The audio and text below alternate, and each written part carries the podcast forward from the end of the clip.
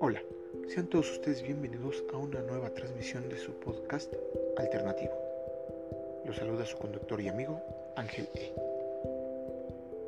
Seguimos tratando el tema de los swingers y en esta ocasión trataremos un tema que una de nuestras escuchas nos pidió que tocáramos. Es un tema muy delicado, pero que forma parte de las medidas de seguridad que se deben de considerar a la hora de tener un encuentro dentro del ambiente swinger.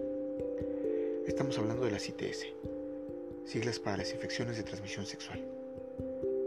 Nuestra escucha nos manifestó su preocupación, ya que es nuevo en el mundo swinger y el miedo a contagiarse ella o su pareja de una ITS le han hecho detenerse por varios años en poder disfrutar de un encuentro con otras personas diferentes a su marido. Y bien, como ella, hay muchas mujeres que sienten el mismo miedo y preocupación. Es por eso que nos cuenta, le cuesta trabajo elegir a alguien. Los expertos están de acuerdo que la mejor manera de prevenir un embarazo o alguna de las ITS es la abstinencia, el sexo solo con tu pareja.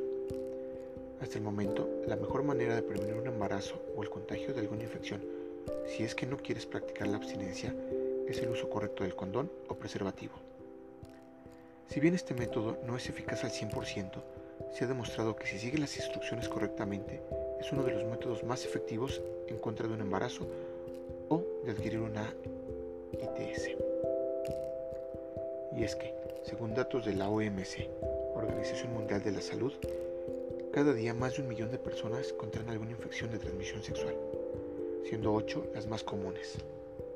Estas son gonorrea, sífilis, clamidiosis, tricomoniasis, virus del papiloma humano, hepatitis B, herpes y por supuesto el VIH, siendo las primeras cuatro curables, pero desgraciadamente las otras cuatro son infecciones víricas incurables, aunque existan tratamientos capaces de atenuar o modificar los síntomas o la enfermedad.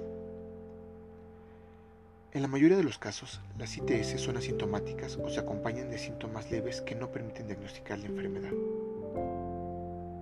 En la prevención primaria contra las ITS, incluida la infección por el VIH, la OMS recomienda que debe de haber una educación sexual integral, consejos sobre prácticas sexuales seguras y reducir los riesgos.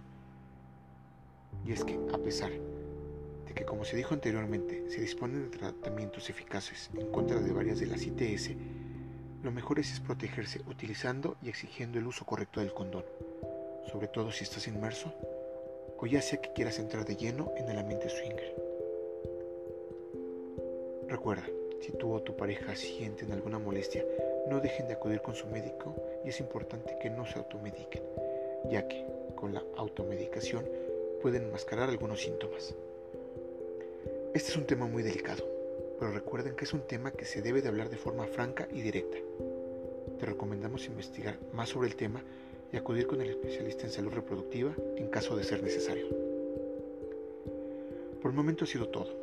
Los invitamos a seguir nuestra transmisión ya que el próximo podcast daremos una ojeada al diccionario Swinger. Los saluda su conductor y amigo, Ángel. Hasta la próxima.